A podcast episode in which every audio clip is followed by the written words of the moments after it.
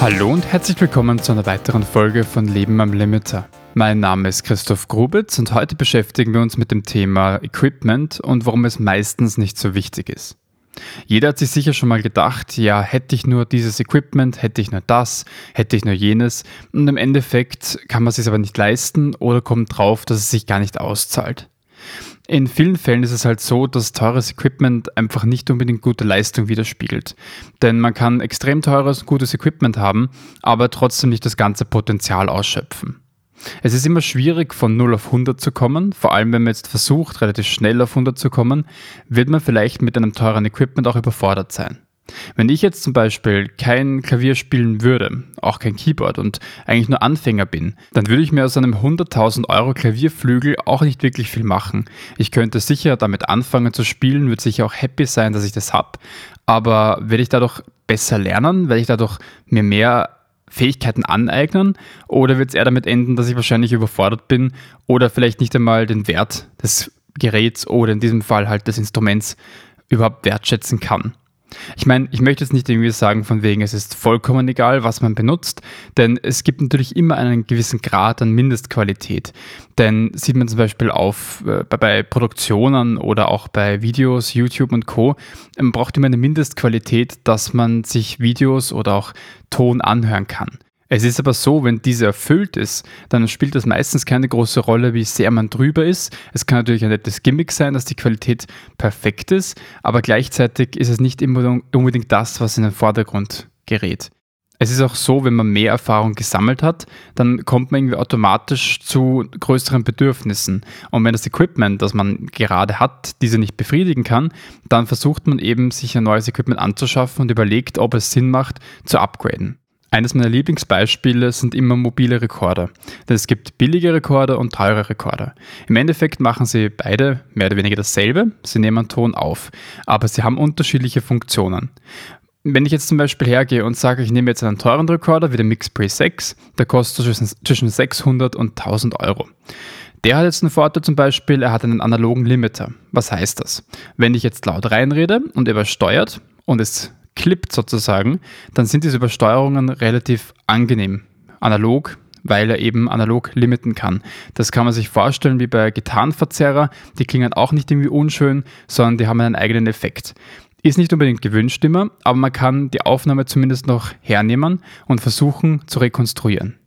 Bei billigeren Rekordern haben die vielleicht nur einen digitalen Limiter, das heißt, die schneiden einfach permanent ab. Man kann das nie wieder gescheit wiederherstellen, sondern diese Schallwelle, dieser Bogen ist einfach komplett abgeschnitten und man weiß nicht mehr, was davor da war. Wenn ich jetzt Filmproduktionen zum Beispiel nur mit dem teuren Rekorder mache, von Anfang an und mir das so anlerne, dann denke ich mir, okay, ich habe übersteuert mit dem analogen Limiter, aber das macht eigentlich nichts. Ich kann es trotzdem noch in der Post-Production ohne Probleme wiederherstellen. Dann denke ich mir, okay, eigentlich spielt das doch gar keine Rolle, was ich da mache. In Wirklichkeit, so oder so, kann ich immer irgendwie versuchen, den Ton hinzukriegen. Und es ist egal, ob ich jetzt richtig einpegel oder ob es übersteuert, denn es passt immer so oder so. Das ist jetzt, wenn man keine Erfahrung hat und sich das so anlernt, vielleicht nicht unbedingt problematisch, aber irgendwann kommt die Situation, vielleicht fällt das Gerät mal aus und man muss ein Backup-Gerät benutzen oder man muss ein anderes Gerät benutzen, das vielleicht das nicht hat, sondern wenn er abschneidet, ist es weg und klingt fürchterlich, dann habe ich mir nicht angelernt, wie ich damit umgehen soll, wenn er übersteuert und versuche das nicht zu erreichen, sondern was passiert ist wahrscheinlich, ich werde es genauso machen wie vorher, nur mit dem Unterschied, dass es jetzt mehr oder weniger permanent drinnen ist und diese Aufnahme wahrscheinlich zum Schmeißen ist. Und wenn ich mir das aber schon so anlerne mit einem teuren Rekorder, der so viel verzeiht, dann werde ich nie richtig dieses Handwerk lernen, was es bedeutet, mit billigerem Equipment, wenn man nicht gut damit arbeitet, oder es nicht richtig einpegelt. Diese ganzen Fehler muss man halt irgendwann früher oder später durchleben, damit man hoffentlich sie irgendwann nicht mehr macht.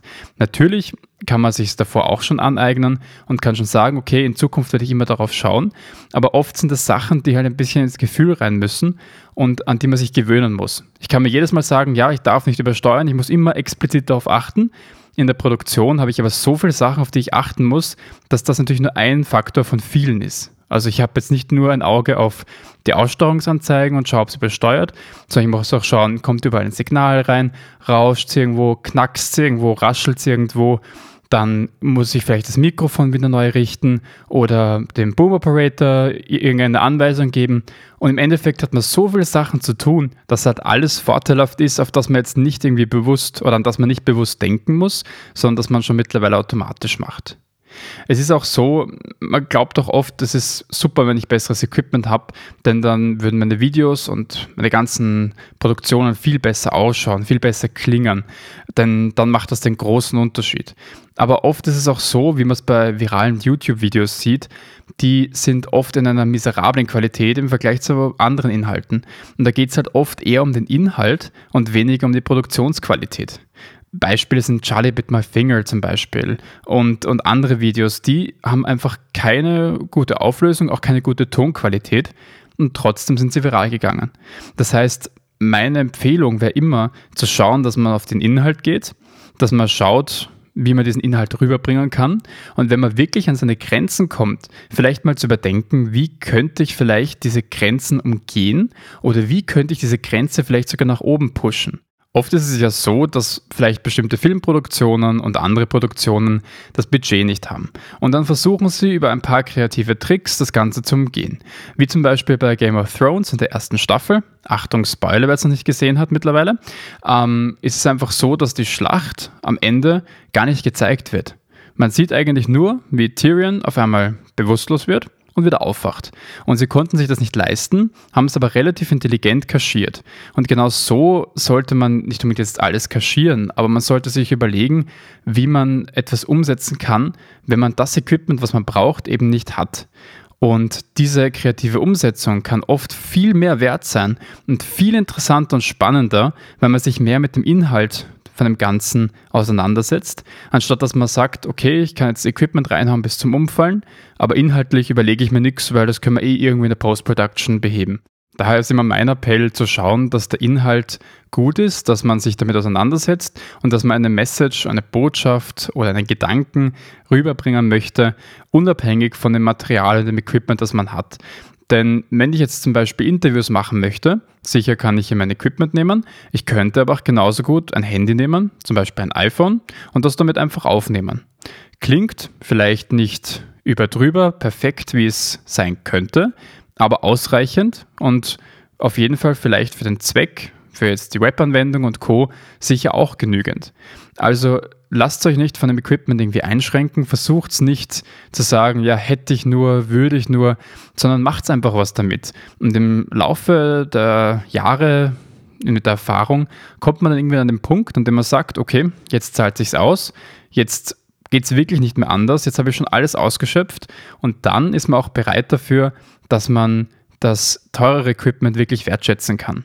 Ich möchte jetzt genauso wenig jemanden ein gutes oder teures Equipment ausreden, denn manchmal kann es natürlich Vorteile bringen, dass das Gerät länger hält, dass man vielleicht sagt, in der Zukunft kann man es entweder weiter hernehmen oder sogar noch teurer verkaufen. Das sind alles gute Argumente, aber macht euer Tun und das, was ihr machen wollt, nicht davon abhängig, dass ihr das und das Equipment habt, sondern schaut erstmal, was könnt ihr aktuell machen und wo kommt ihr dann wirklich an die Grenzen? Denn wichtiger ist es, dass man seine eigenen Ideen und seine Kreativität nachgeht und dass man seine Vorstellungen erfüllen kann und wirklich erstmal umsetzt und etwas macht, anstatt dass man sagt, ich fange erst an, wenn ich das und das habe und dann vielleicht niemals anfängt. Deshalb, wenn ihr irgendwas machen wollt, geht's in die Welt hinaus, macht's einfach, versucht's einfach mal, euch daran zu tasten und bringt etwas raus, was andere sehen können oder auch hören können. Versucht es einfach, euren Vorstellungen nachzugehen und schreckt es nicht zurück vor, ich bin nicht gut genug und das kann sich noch keiner anhören, sondern macht es einfach und lernt es aus der Erfahrung und vielleicht sogar aus dem Feedback, das andere geben.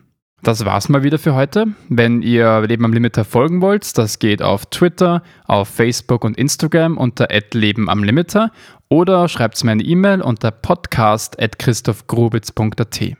Mein Name ist Christoph Grubitz und das war der Podcast Leben am Limiter.